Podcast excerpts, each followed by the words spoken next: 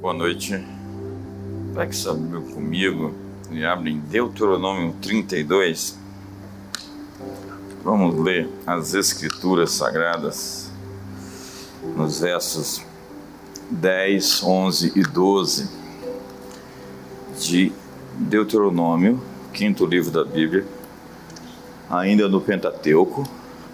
Achou-a numa terra deserta e num ermo solitário, povoado de uivos. Rodeou-o e cuidou dele. Guardou-o como a menina dos olhos. Como a águia desperta sua ninhada e voeja sobre os seus filhotes. Estende as asas e, tomando-os, os leva sobre elas. Assim, só o Senhor o guiou e não havia com ele Deus estranho. Achou-a numa terra deserta e como a águia que desperta sua ninhada e voeja sobre os seus filhotes.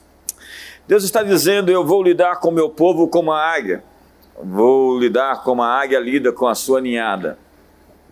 A águia, você sabe, é um poderoso animal, desperta-nos a visão, a percepção, a admiração desse grande, espetacular animal. Disse que de ponta a ponta suas asas abrem e atingem a uma envergadura de um metro e meio.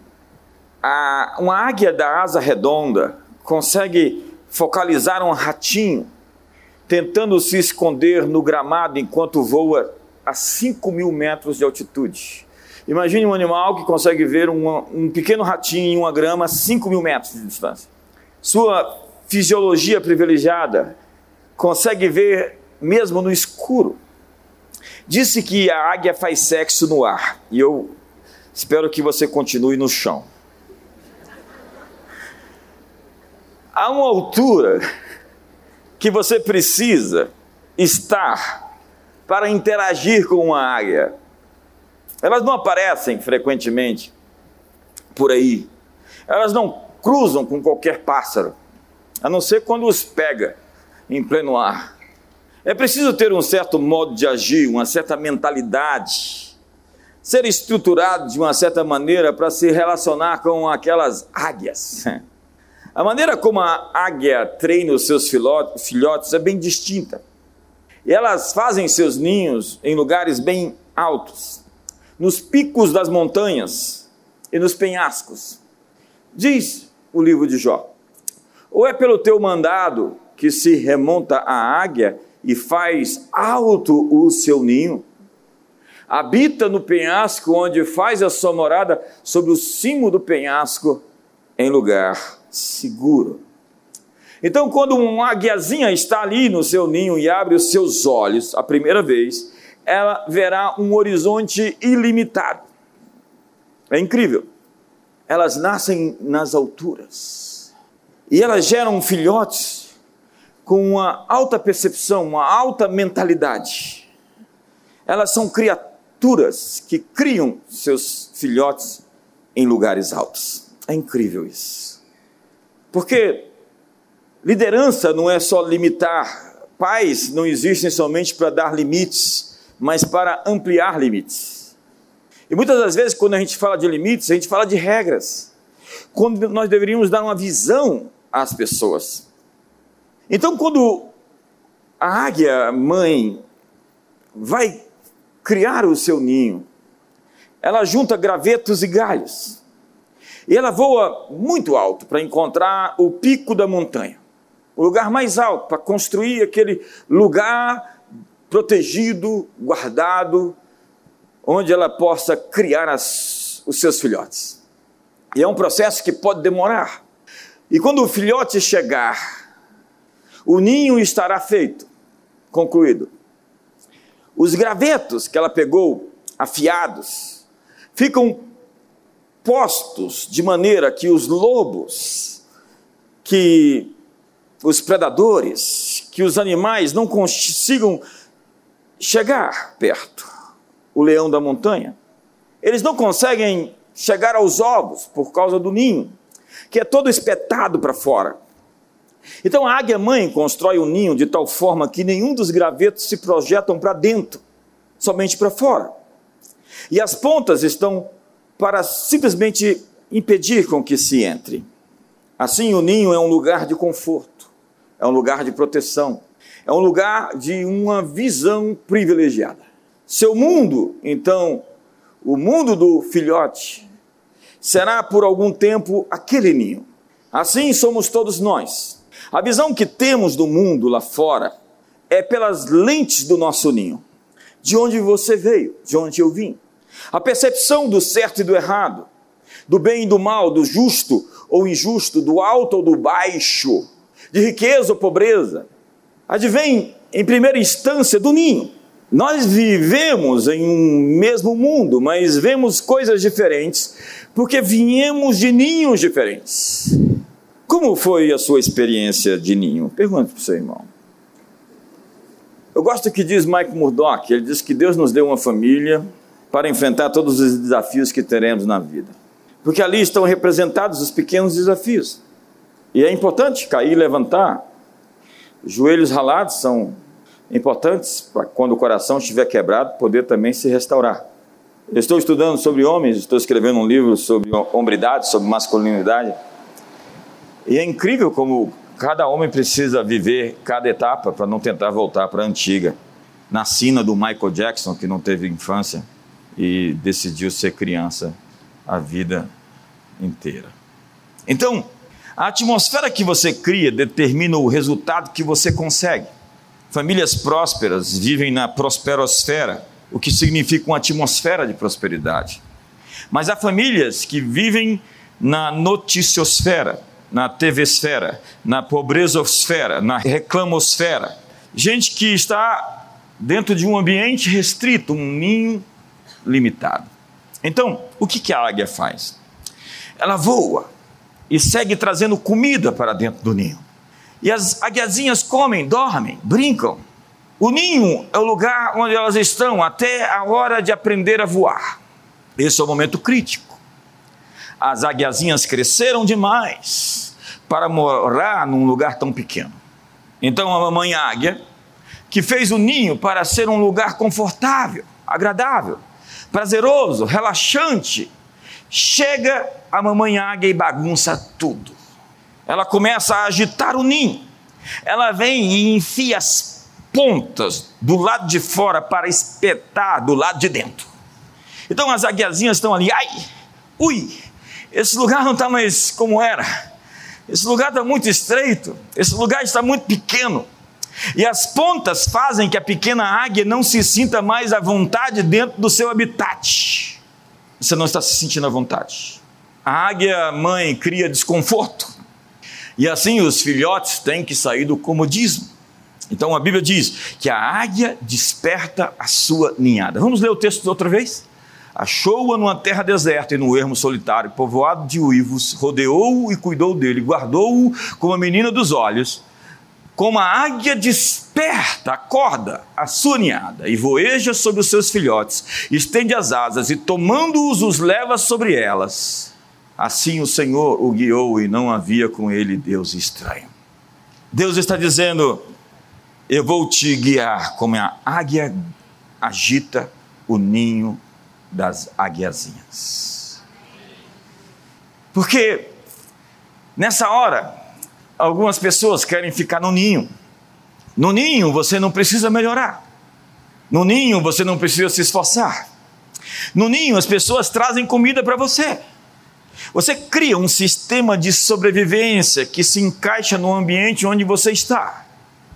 Arruma então amigos que se acomodam em seu status quo.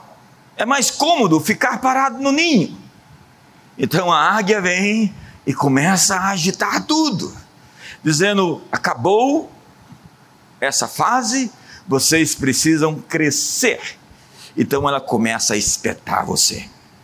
Pergunta para o seu irmão: está desconfortável, diga para ele: é hora de crescer. Olha para ele e diga: é hora de aprender a voar. A águia mãe está agitando o ninho para o avanço deles. Aqui é desse jeito, nós temos que enviar alguns filhotes para fora do ninho a fim de alcançar seus próprios voos. Aquilo que era bom em um tempo pode ser aquilo que nos confinará a uma realidade criogênica. Criogenia é a arte de congelar pessoas para depois ver que se tem tecnologia para ressuscitá-las. Você leu, assistiu aquele filme do Schwarzenegger em que ele aparece depois de muito tempo e o mundo está completamente mudado. É incrível que tem homens de gelo. E um dia nós vamos acordar e descobrir que o tempo passou. E aquilo que foi bom e agradável e confortável pode ser a nossa sepultura.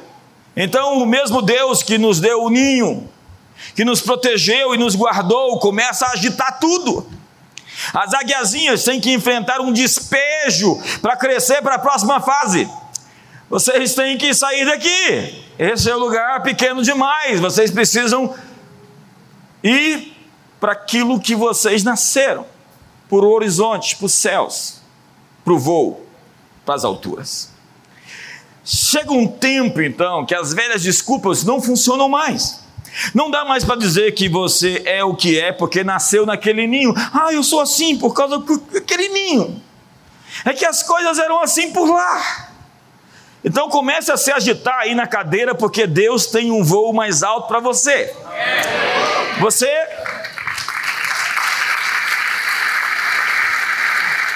começa a se sentir desconfortável porque Deus está espetando você dentro desse ambiente confortável em que você vivia muito bem, e Deus está dizendo: esse ambiente já não é um ambiente que eu quero você, eu quero você voando. Então comece a se agitar, porque você vai ter novas ideias, novas percepções, coragem para fazer coisas novas. O mundo que você nasceu, o ninho onde você cresceu é pequeno demais para você. Esses últimos dois anos foi Deus agitando a humanidade, dizendo: Eu quero criar um novo mundo e preciso que vocês acordem. A águia zona passou no céu e tem gente orando assim: Deus, o que está acontecendo na minha vida? Está tudo ficando muito espetado. A resposta é: Deus está agitando seu ninho. E não é nenhum feitiço, não é nenhum demônio, não é nenhuma maldição. É a águia zona do céu agitando o ninho. Você não pode andar com pessoas que não estão agitadas. Não pode se casar com uma águia que quer ficar sendo expectada no ninho. Esse é o tempo em que as limitações têm que ser desafiadas. É o tempo de ver como este ou aquele lugar ficou pequeno. Eu quero mais. Diga para seu irmão, eu quero mais. Alguém me perguntou como está tudo. Eu disse pressionando, pressionando pressionando. É assim que nós estamos, em constante desafio. E às vezes eu falo, Deus, não dá para esticar menos, não. Deus diz, eu tenho um voo novo para você. falei, mas Senhor, eu já bati o recorde. Então, a águiazinha olha para aquele ninho e diz: aqui é tão feio, tão limitante, tão ridículo, tão apertado. Ela olha para o céu azul e começa a sonhar mas tem uma aguiazinha com preguiça de voar. Ela está assentada sobre as suas desculpas. Então diz a Bíblia que a águia mãe voeja sobre os seus filhotes. Ela dá um rasante. É incrível essa parte. Porque a Bíblia diz que ela vai colocar os seus filhotes em suas asas. E ela vai soltar os filhotes. ela vai pegar o filhotinho que não quer voar e vai dizer: tentativa 1. Um e lá vai. E se ela vê que a águiazinha vai falhar, ela dá outro rasante e pega embaixo. Tentativa número dois. É assim com Pedro, né? Ele põe o pé para fora do barco, é hora de voar. Vem, vem Pedro voar. E ele começa a voar, literalmente voar, gravidade zero. Aí ele olha para o vento e começa a afundar, começa a afundar, começa a afundar, e olhando para Jesus, e Jesus estende a mão e pega o Pedro e diz: Você não vai afundar. Olha para o seu irmão, você não vai afundar. Ainda que você duvidou, Deus não vai deixar você afundar. Você tentou e falhou, Deus não vai deixar você afundar.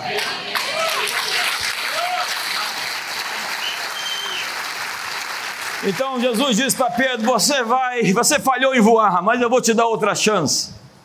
Você vai ser um apóstolo da igreja, você vai voar, vai influenciar gerações, você vai escrever três epístolas, e as pessoas no século 21 vão estar lendo você, Pedro. Prepare-se para voar, porque muitos Pedros vão surgir lá no Brasil com o seu nome inspirado em você. Quantos Pedros nós temos aqui? Jesus. Pedro de verdade. Quem se chama Pedro? Não, quem se chama Pedro de verdade. É incrível como Pedro voou e está voando mesmo depois de estar morto. Ela dá um exemplo e mostra como faz. Ela apresenta um modelo. Se a águiazinha não quer voar, ela vai estressar a criancinha. Todos nós nascemos na montanha. Como a águia, nós nascemos no Monte Sião, nascemos nas alturas. Quando você nasceu de novo, e ao abrir os seus olhos de novo, seu coração estava mudado e a sua percepção mudou. Todos nós que nascemos de novo, nascemos e, segundo a Bíblia, estamos assentados com Cristo nos lugares celestiais. Todos nós temos uma natureza celeste. O Pai Celestial pegou os gravetos e os galhos e fez um ninho para nós no topo da montanha para nos guardar. Então, chega um momento em que Ele quer despertar a nossa natureza celestial. E quando você nasce de novo, você tem que se livrar dessas pontas dos galhos do ninho. Você tem que mergulhar numa mentalidade nova, numa percepção de mundo novo. Você não pode viver naquele habitat que não é mais o lugar. Você não pode viver no berço, porque Deus agora tem um outro ambiente para você. É hora de crescer. Olha para o seu irmão e diga: é hora de crescer.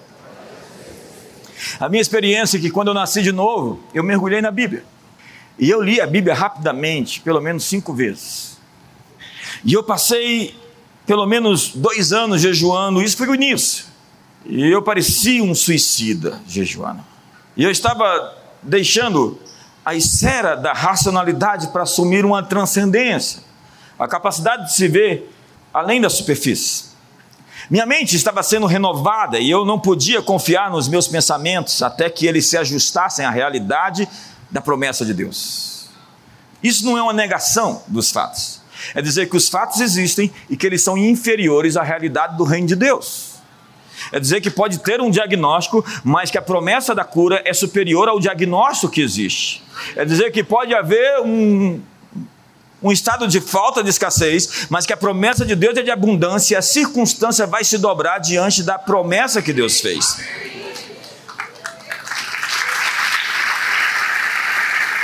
Porque há muitos de nós que saímos do Egito, mas mentalmente você ainda está preso no Egito. A Bíblia foi o meu maior achado na vida. O salmista diz: A tua palavra me fez mais sábio. Não fosse a tua lei ter sido meu prazer, há muito eu teria perecido na minha angústia. Nunca me esquecerei dos teus preceitos, visto que por eles me tens dado vida. Sou teu, salva-me, pois eu busco os teus preceitos. Os ímpios me espreitam para perder-me mas eu atento para os teus testemunhos. Tenho visto que toda perfeição tem o seu limite, mas o teu mandamento é ilimitado. Quanto amo a tua lei e a minha meditação todo dia, os teus mandamentos me fazem mais sábio que os meus inimigos, mais sábio que os meus inimigos, porque aqueles eu os tenho sempre comigo. Compreendo mais do que todos os meus mestres, porque medito nos teus testemunhos. Sou mais prudente que os idosos, porque guardo os teus preceitos. De todo mau caminho desvio os pés para observar a tua palavra. Não me aparto dos teus juízos, porque tu me ensinas.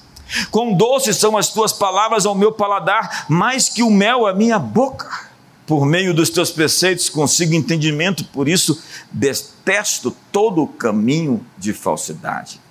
Lâmpada para os meus pés é a tua palavra e luz para o meu caminho. Eu não estava simplesmente lendo a Bíblia, a Bíblia estava me lendo. E é incrível a experiência que eu tive, porque minha vida estava aqui descrita e eu estava em lágrimas. Deus estava curando o meu passado, assegurando o meu presente e ancorando o meu futuro. E eu descobri que Deus me conhecia antes de eu nascer, que não foram os meus pais os primeiros a me ver. Deus disse a Jeremias: Tu serás o que tenho preparado antes, antes de te formar no ventre, eu te conheci. Então não há surpresas para mim. Eu sei tudo sobre você. E apesar de saber tudo sobre você, eu continuo te amando. Conheço os teus pensamentos antes que você os tenha. Conheço suas palavras antes que lhes cheguem aos pensamentos. Sei o que vais fazer antes que o faças. Eu te conheci. Você não poderia ser um erro. Você não poderia ter morrido antes. Ter fracasso de maneira que eu não pudesse te resgatar de novo. Ter afundado tanto que eu não te pudesse puxar de volta. Eu te separei, eu te santifiquei, eu te trouxe até aqui. Eu sempre acreditei, na verdade, ter sido escolhido, eu tenho essa sina. É, eu me comporto como um escolhido, eu fui separado, eu fui santificado, eu fui capacitado. Mas ele me santificou quando eu disse sim a ele? Não, não foi isso. Ele me escolheu quando eu fui batizado? Não, não é isso. Eu fui escolhido antes de nascer.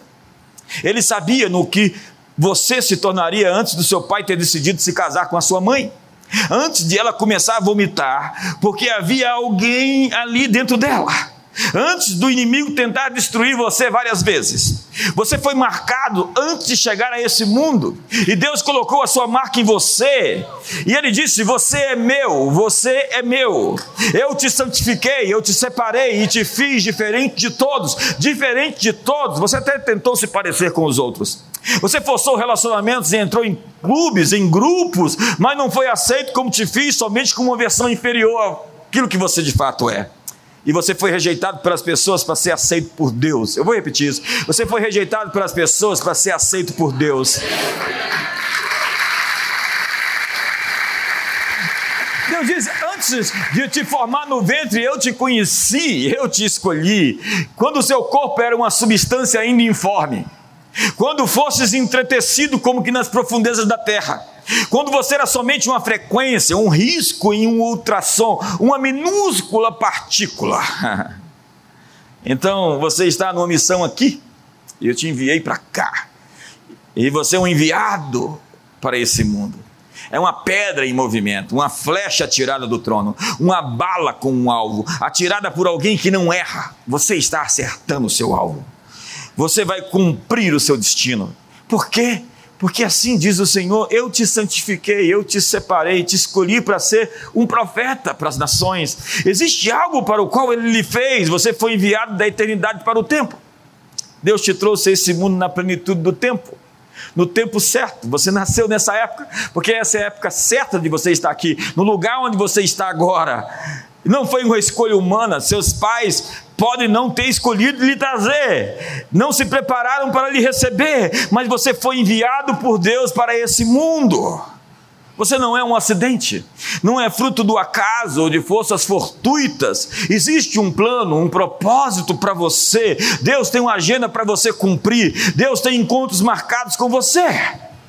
E diz a Bíblia, porque com uma única oferta ele aperfeiçoou para sempre quantos estão sendo santificados com uma única oferta, aperfeiçoou para sempre quantos estão sendo santificados. Dá para entender isso? Aperfeiçoou para sempre e estão sendo santificados. Aperfeiçoou e estão sendo santificados. O verbo define a ação contínua do tempo presente. Você está se movendo da sua imperfeição presente no processo de santificar para ser no futuro o que Deus já fez por você no passado. Diga isso para o seu irmão. Ou seja, todas as promessas para o seu futuro, para Deus, já ocorreram. Elas já estão consumadas, terminadas, efetivadas, totalizadas. À medida que você seguir na fé e em obediência, todas as coisas que Deus preparou para você vão se manifestar. Você vai seguindo em santificação a fim de alcançar a perfeição com que Ele já lhe aperfeiçoou. Portanto, a vontade de Deus para você já está completa no céu, porque diz Efésios capítulo 1, verso 4: Assim como nos escolheu nele, escolheu quando? Antes da fundação do mundo. Para o quê? Para sermos santos e irrepreensíveis perante Ele em amor. Deus já pensava em você antes de formar o mundo. Deus se apaixonou por você antes de você nascer. Antes de lançar os fundamentos da terra, Ele já tinha um plano traçado para você. Olha o que diz 2 Timóteo capítulo 1, verso 9, que nos salvou e nos chamou com santa vocação, não segundo as nossas obras, mas conforme a sua própria determinação e graça, que nos foi dada em Cristo Jesus antes dos tempos eternos. Deus preparou antes dos tempos eternos as boas obras para que você andasse nelas, pois somos feitura dele, criado em Cristo Jesus para as boas obras, as quais Deus de antemão preparou para que andássemos nelas. Deus preparou coisas para você fazer antes de você chegar aqui. Ele já está preparando o caminho diante de você para esse próximo mês, para esse ano. Ele está corrigindo destino, está tirando obstáculos, ele está movendo os céus, está movendo a terra. Deus está trabalhando por aqueles que nele esperam. Me ajuda aí, faz alguma coisa, se manifesta.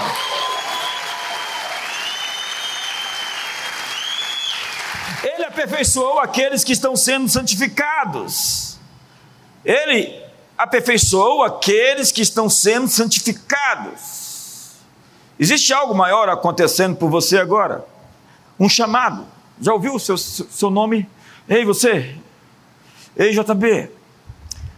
Eu já senti tão claro esse chamado. É uma coisa que te puxa, que te chama. Você pode resistir. No meu caso, eu não posso resistir. Não dá para resistir. É irresistível. Quando Deus te chama. Então ele tem um ajuste. E ele tem livramentos acontecendo para você em tempo real agora. O que o inimigo planejou e estava trabalhando contra você, ele está desfazendo nesse exato instante. Ele está enviando os seus anjos agora. Você pode levantar as suas mãos, porque Deus está enviando os seus anjos para lutar as suas batalhas. Então levante as suas mãos e agradeça a Deus pelos livramentos que ele está fazendo nessa hora. Onde estiver o seu nome, qualquer coisa que diga a respeito a você, Deus está ocupando territórios. Deus está entrando onde você não pode pode entrar. Deus está fazendo o que você não pode fazer. Deus está lutando por você. Me ajuda aí.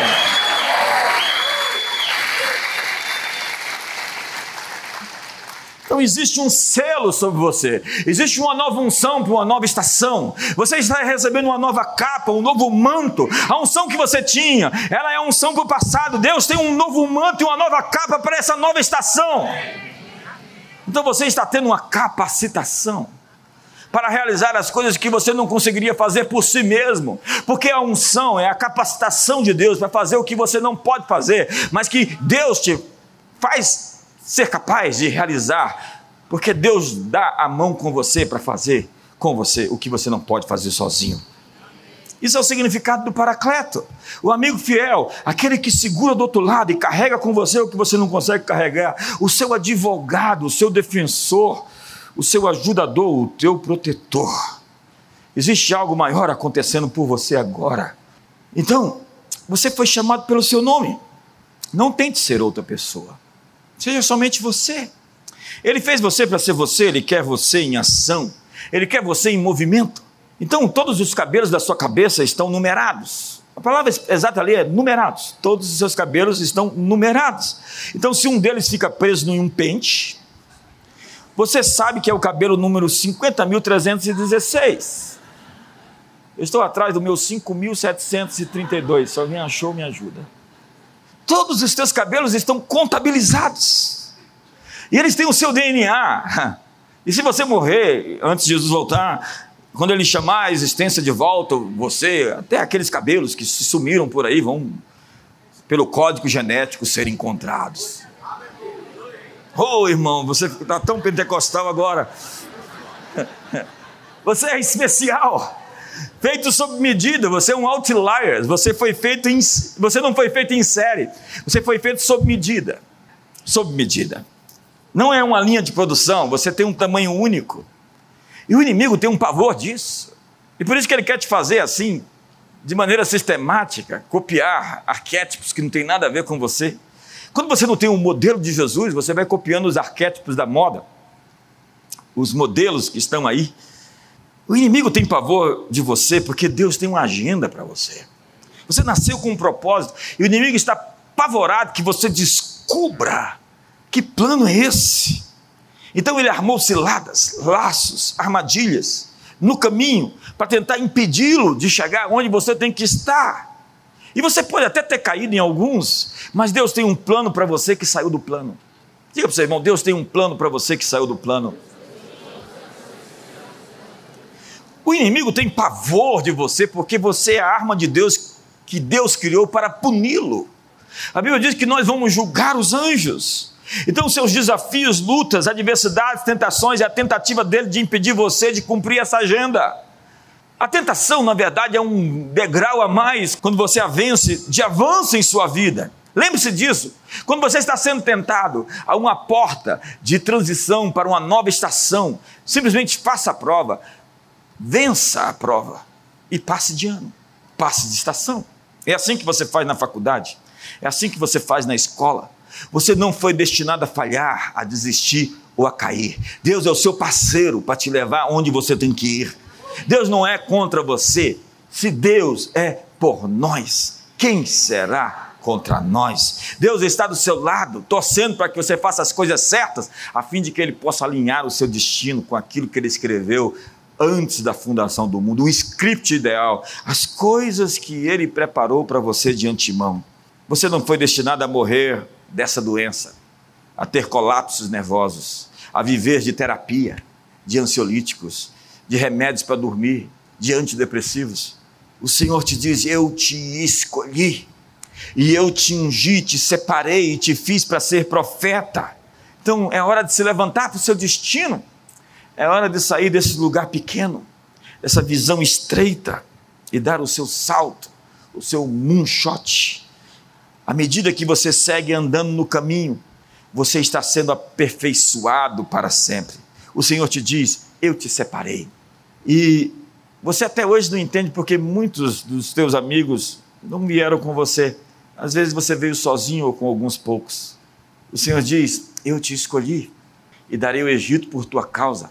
Com amor eterno eu te amei. Com benignidade eu te atraí. Então não tenha medo. Eu te esforço e eu te ajudo e eu te sustento com a minha destra fiel. Se tu passares pelas águas, elas não vão te afogar. Se tu passares pelos rios, eles não vão te submergir. Se tu passares pelo fogo, ele não vai te queimar. O que vai queimar é aquilo que não é você que está em você, a impureza, a escória. Mas você será totalmente preservado. A propósito, você chegou até aqui porque Deus tem um plano. E o Deus que te poupou até aqui, te livrou de tantas e boas, vai te livrar de todas e vai te fazer chegar onde você tem que estar. Fique de pé essa noite.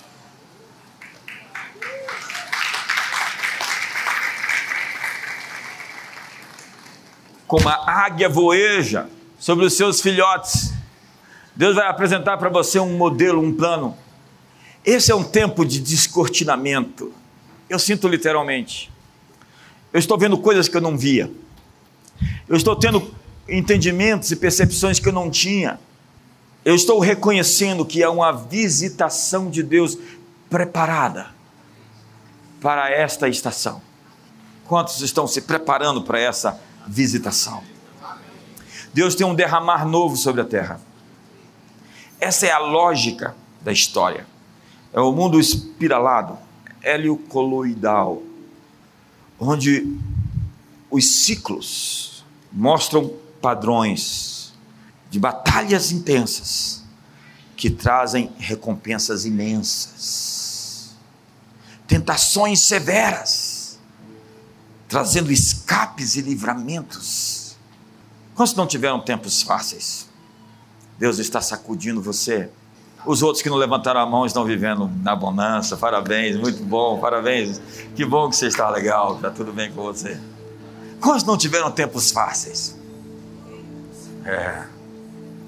Deus está sacudindo o ninho. Deus está agitando você. Porque Ele está dizendo que os que esperam no Senhor renovarão as suas forças, subirão com asas como águia, correrão e não se cansarão, caminharão e não se afadigarão. Existe um novo tempo para você avançar e você vai avançar mais rápido do que você jamais avançou. Você vai chegar mais rápido do que você jamais chegou. Existe uma capa nova, um manto novo. Prepare-se para receber isso. Consagre-se para receber isso. Existe uma terra que Deus entregou para nós, para ocuparmos. Você pode estar se sentindo desconfortável, achando esse lugar que você está feio, Sabe, nós precisamos de um lugar para pelo menos 5, 6, 10 mil pessoas para reunir.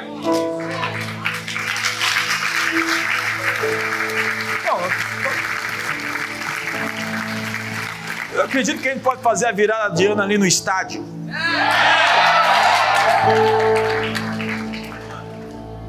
A Bíblia diz: não conformeis, não vos conformeis, não tenha forma das circunstâncias. É hora do seu salto, é hora do seu crescimento, mas todo crescimento começa dentro, é quando a sua mentalidade muda. A Bíblia diz que Deus ama a verdade no íntimo, a verdade no íntimo. Feche os seus olhos hoje. A transformação que Deus está fazendo de maneira primária não tem a ver com o seu mundo exterior, com a realidade à sua volta, com as coisas externas a você mesmo. A mudança que Deus quer fazer é no seu pensamento, na sua mentalidade, no seu mindset. Você está hesitando em voar você está falhando, afogando. Você está cedendo, aceitando menos. Você está olhando para baixo, quando deveria estar mirando as alturas. Você está andando com pássaros que trafegam em lugares mais baixos, até mesmo aves de rapina que estão em voltas com carniças, revirando lixo, com fofocas e queixas e murmurações. É hora de você despertar a sua natureza real. Você nasceu de novo, você é uma nova criatura. Tudo se fez novo, as coisas velhas ficaram para trás. Alimente-se da verdade, viva na terra, possua os montes. Existe um lugar determinado para você, uma montanha, um lugar espaçoso. E Deus está mudando você de estação. Deus está lhe dando uma visão maior das coisas. Um mercado mundial de um produto. Deus está lhe dando uma visão sobre ministério. Uma visão sobre sua profissão, sobre o seu trabalho sobre o seu casamento. Deus está ampliando seus territórios. As Escrituras dizem, Ele está lhe fazendo transbordar, está firmando as suas estacas, estendendo todo da sua morada, transbordarás para a direita e para a esquerda. Deus está prometendo a você que se você se alinhar com o Espírito certo, Ele vai lhe ensinar a voar de maneira tão poderosa que você vai ser a inspiração para outros voarem também. Você será o modelo que ele quer reproduzir. Como diz, achei o meu servo Davi. Deus dá testemunho dos homens dele, como diz Moisés, que é fiel em toda a minha casa. Deus dá testemunho sobre Abraão, o meu amigo. Como esconderei algo como farei alguma coisa sem antes falar com meu amigo Abraão? Porque Deus não faz nada sem antes revelar aos seus servos os profetas. Então Deus quer dar testemunho de você nesta geração. Deus quer que você viva de uma forma tão intencional, tão amigo de Deus, como diz que Enoque andou com Deus e Deus o tomou para si. Deus quer andar do seu lado. Deus quer que você se alinhe aos seus planos. Deus quer que você se converta de fato. Mas a conversão exige arrependimento. Quais são as coisas desses inferninhos, desses ninhos que de tão velhos já estão apodrecidos? Esses ambientes reticentes, repetitivos, que você tem insistido em frequentar essas amizades velhas que não lhe edificam, só puxam para trás, essas rodas de conversas onde não sai nada bom, nada que edifica. Então diz Paulo: não saia da vossa boca nenhuma palavra torpe, sim unicamente a que for boa e transmita graça. Transmita graça. Senhor, unge os meus lábios com graça. Deus, unge os meus lábios com graça. Que seja graça o meu falar. Hoje eu quero liberar sobre você essa nova estação. O seu ano novo é você. As escolhas que você tomar e sair daqui, as decisões que você fizer, vão definir as colheitas que você vai ter ainda esse ano. Ainda este ano, semeou Isaac naquela terra e no mesmo ano colheu cento por um. Deus tem uma colheita extraordinária para você, uma mudança de fase radical. Deus tem um novo você, um melhorado você, um perfeito você.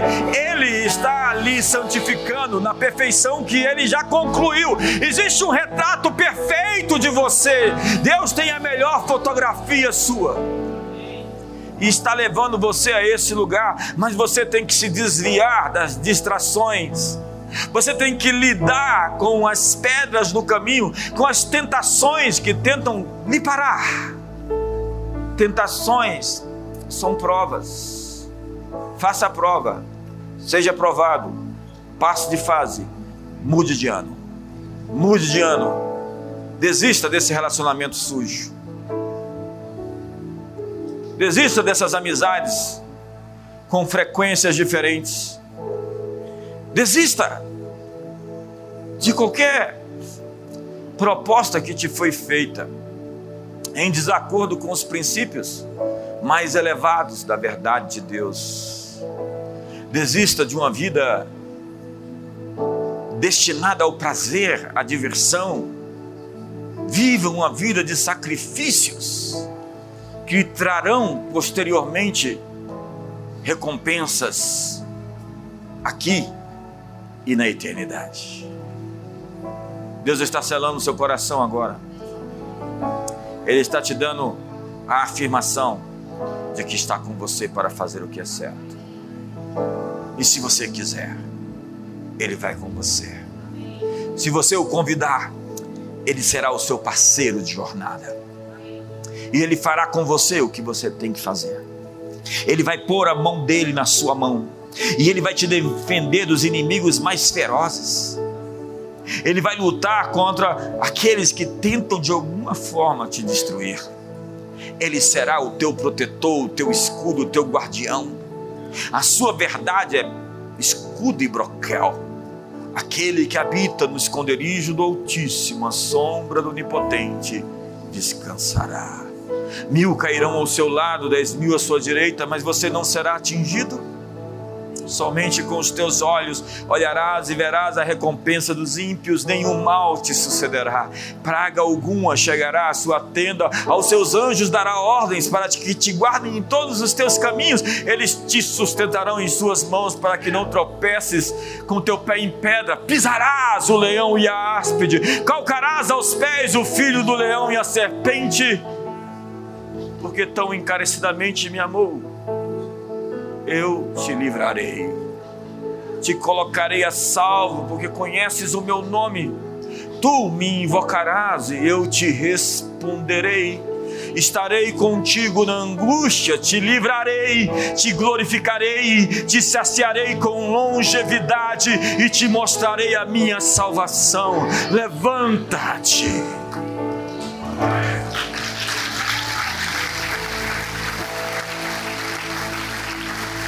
Sua natureza.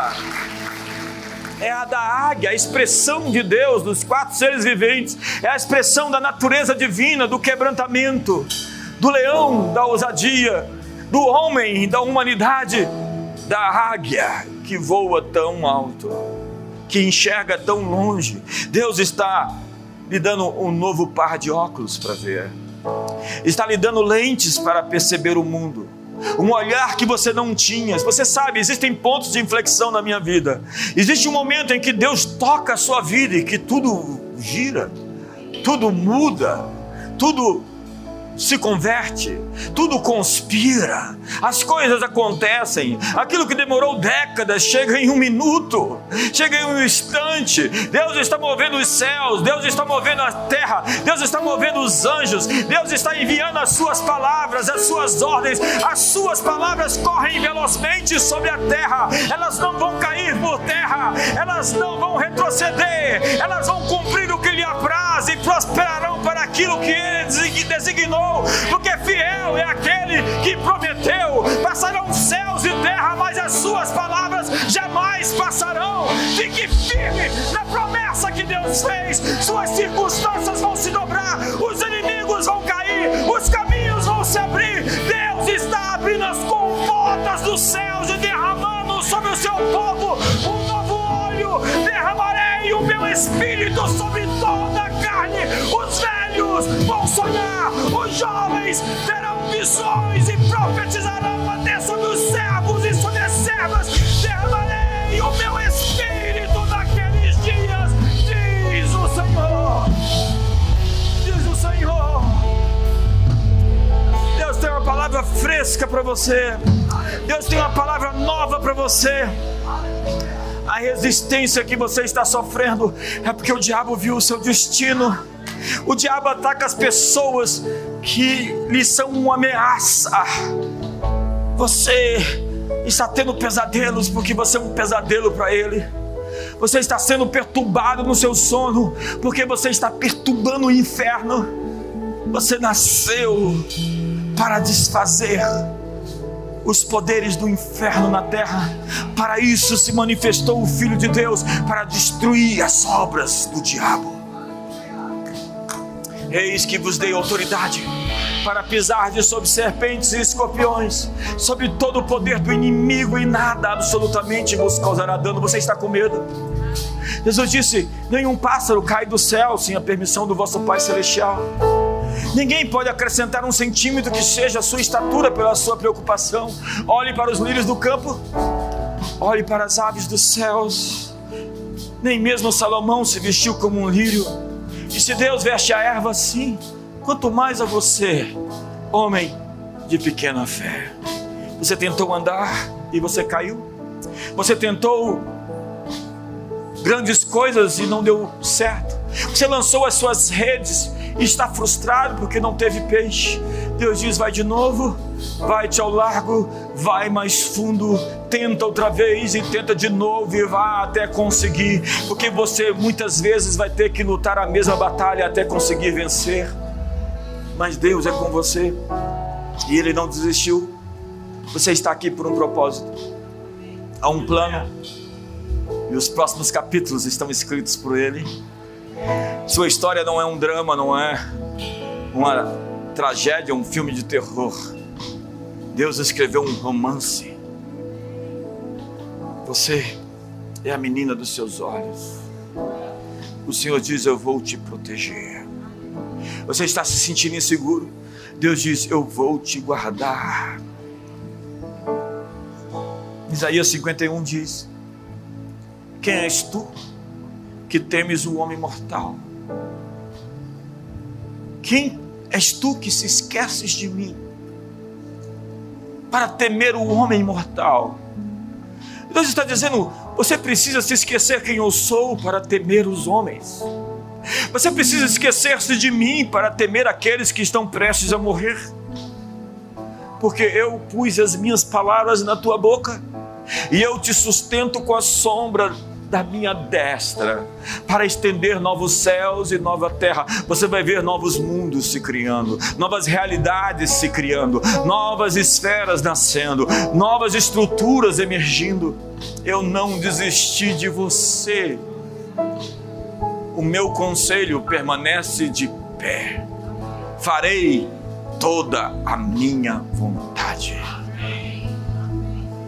Levante as suas mãos por um instante em atitude de adoração, encontre a frequência e receba uma nova capa, um novo manto, uma nova unção para um novo tempo.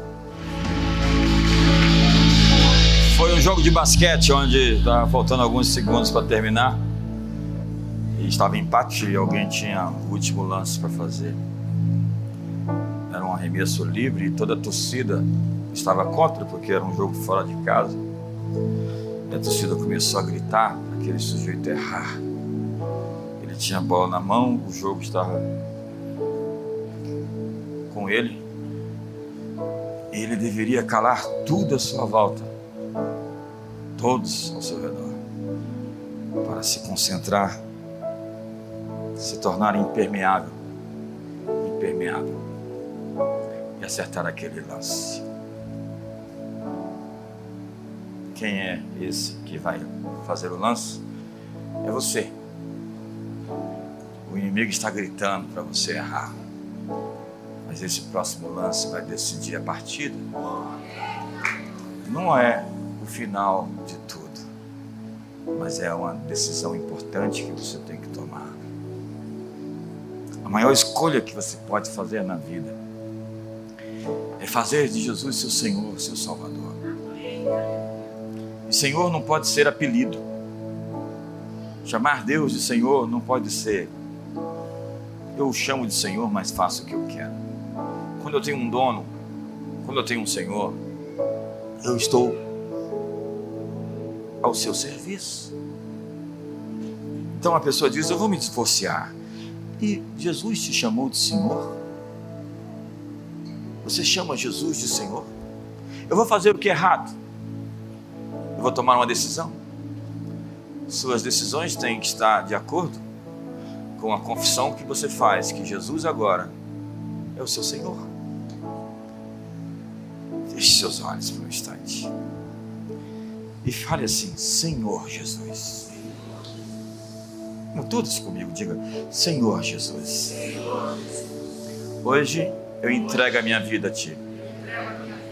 Convido o Espírito Santo a entrar dentro de mim. E eu quero nascer de novo. Nascer na montanha. Nascer nas alturas. Nos lugares celestiais ser uma águia com o DNA, a natureza. A natureza do Filho de Deus em mim. Jesus, eu te convido. Vem habitar em mim. Eu sou teu para sempre.